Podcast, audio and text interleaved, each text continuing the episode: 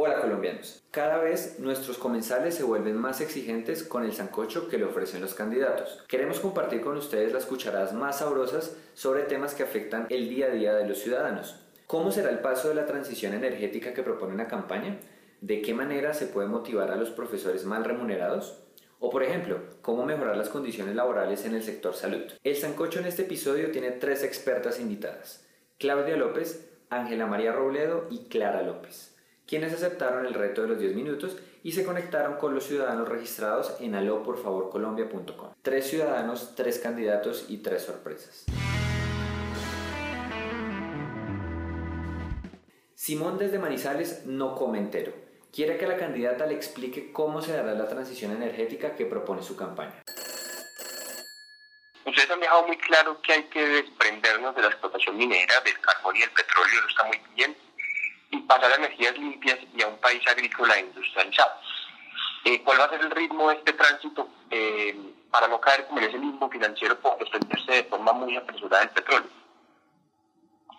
No, pues en el, en el programa Simón y Oyentes se dice de manera contundente eh, que es gradual, pero que va a haber una decisión política clara de hacer esa transición.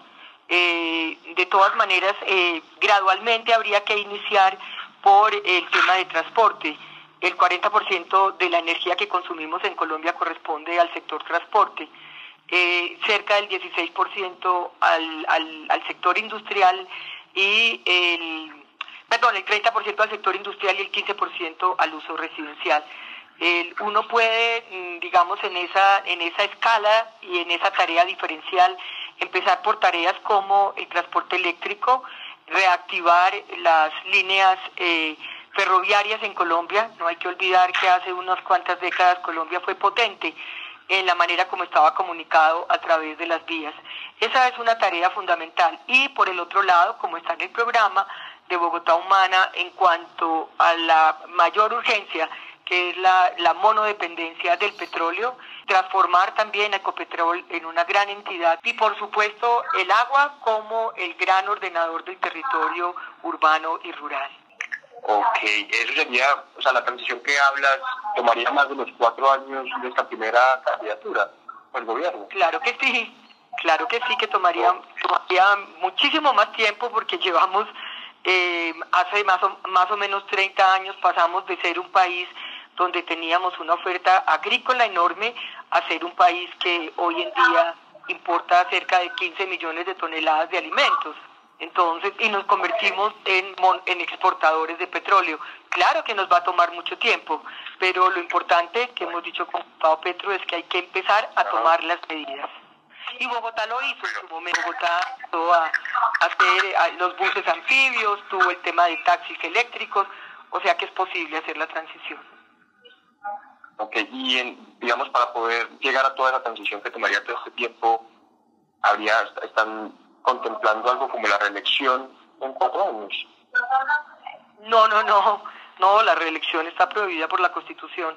Pues lo que estamos es planteando que hay que trabajar para estructurar el programa de la Bogotá Humana, que hoy tiene la confluencia de muchos sectores, además de los progresistas en su momento, de integrantes de de bases del polo, del verde, de los liberales que creen que llegó el momento de buscar un modelo de desarrollo que proteja la vida y no que continúe con la depredación de nuestros recursos. Gustavo, un zipaquireño, le cuenta un ejemplo de la desmotivación de los maestros y quiere saber cómo piensa esta candidata promover la cohesión social pues es un gusto poder hablar con usted y agradecido por atender este llamado de un ciudadano a pie. No, no pues un ciudadano que está preocupado por el futuro del país. Bastante preocupado porque cuando uno tiene hijos se preocupa más qué es el futuro de ellos que el de uno mismo, ¿no? ¿Cuántos hijos tiene Gustavo? Uno, uno. Es mi primer hijo que tengo y, tiene dos años apenas, pero entonces lo que me preocupa son cosas como que si su padre es un economista, especialista en evaluación de proyectos y le toca ir a trabajar como mesero, ¿qué esperaré yo para poderle dar para el futuro? Eh, son preguntas que se me vienen a mi cabeza, ¿no? Que son preguntas muy válidas porque la verdad nuestro modelo económico no está satisfaciendo las exigencias del pueblo colombiano en todos los sentidos. Personas mayores de 40 años tampoco encuentran ningún tipo de ocupación, hay una discriminación muy grande y los profesionales que tanto tenemos pintado en nuestra educación, que es la mejor inversión para salir adelante, no hay una compensación en el mercado laboral. Es algo que nosotros tenemos muy claramente delineado en nuestro programa y tiene que ver con las oportunidades que ofrece el proceso de paz. Esta economía la vamos a echar a andar, la vamos a echar a andar con una reforma rural muy fuerte, eh, evaluación de proyectos, imagínense usted, en todo lo que tiene que ver con llevarle el Estado al campo. El Estado ha estado ausente. Entonces, oportunidades va a haber, pero primero tenemos que salvar el proceso de paz que está echando agua. Digamos, hay, hay disputas de egocentrismo en la política en donde se separan unos y vienen otros, y todo eso sucede debido a que no hay como ese interés de, de, todos como que ayudarnos. Y no solamente sucede desde la política, sucede con 50 millones de colombianos que carecemos de algo muy importante que se llama cohesión social. ¿sí? A partir de la cohesión social, yo creo que todos nos empezamos a, a, preocupar, tanto hoy yo como persona y el vecino y el vecino del otro vecino, y todos nos em-, empezamos a preocupar en una escala ascendente para mejorar el país, cosa que no sucede en nuestro país. ¿Cómo lo haríamos? Mira, hay que fortalecer lo público. ¿Qué es lo público? Pues el cuerpo social, la sociedad civil. Eh, en Colombia, con el conflicto armado y con los enfrentamientos y confrontaciones, hemos perdido casi que empatía con los demás. Nadie se puede poner en los zapatos del otro. Y esto es una especie de salvo si quien pueda. Entonces, eh, nosotros tenemos que fortalecer todo lo público que parte de reunir lazos de solidaridad entre las personas y caer en cuenta que uno no puede triunfar en la vida solo, que tiene que eh, ejercer la ciudadanía en función de colectivos buscar eh, trascender el interés meramente egoísta y personal para ascender en la escala social hacia una visión compartida de nación. Creo que nos ha hecho falta que cada cual por su lado nadie quiere construir colectivamente una visión de futuro. Por eso fue tan importante por el fin del conflicto. Pues, eh, yo creo que el fin del conflicto armado nos da la oportunidad de rehacer el tejido social. Eso no va a pasar de la noche a la mañana ni va a ser algo automático. Todos tenemos que poner de nuestra parte.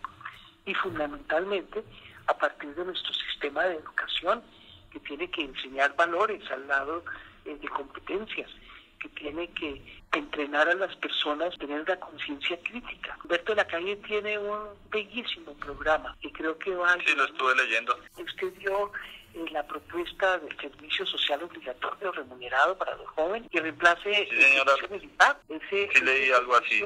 social que es el altruismo en la etapa mejor eh, de todo ser humano que es en su juventud la oportunidad de hacer algo por el otro, materia social, usando lo que ha aprendido para mejorar la vida de los demás. ese servicio social creo que va a cambiar fundamentalmente los valores de la sociedad a partir de enseñar solidaridad y permitir espacios para que los jóvenes puedan hacerlo en vez de mandarlos al servicio militar obligatorio a aprender a cargar fusiles, que eso que hemos hecho durante los últimos 50 años. La cultura de paz comienza por transformar el servicio militar en un servicio social. Vanessa desde Medellín, después de consultar con sus colegas del sector salud, le cuenta a la candidata la vulnerabilidad y desigualdad de médicos y enfermeros. Segunda pregunta trata sobre el bienestar laboral de los trabajadores de la salud, el cual continuamente se ve vulnerado y personalmente yo considero que hay dos problemáticas muy grandes. El primero es la contratación por tercerización, ¿cierto? Y el segundo es la diferencia salarial entre las regiones. Por ejemplo, una enfermera en Medellín gana aproximadamente 3 millones de pesos, pero en el Atlántico eh, las enfermeras ganan el 50% de esa cifra. Eso también ocurre con médicos y con especialistas.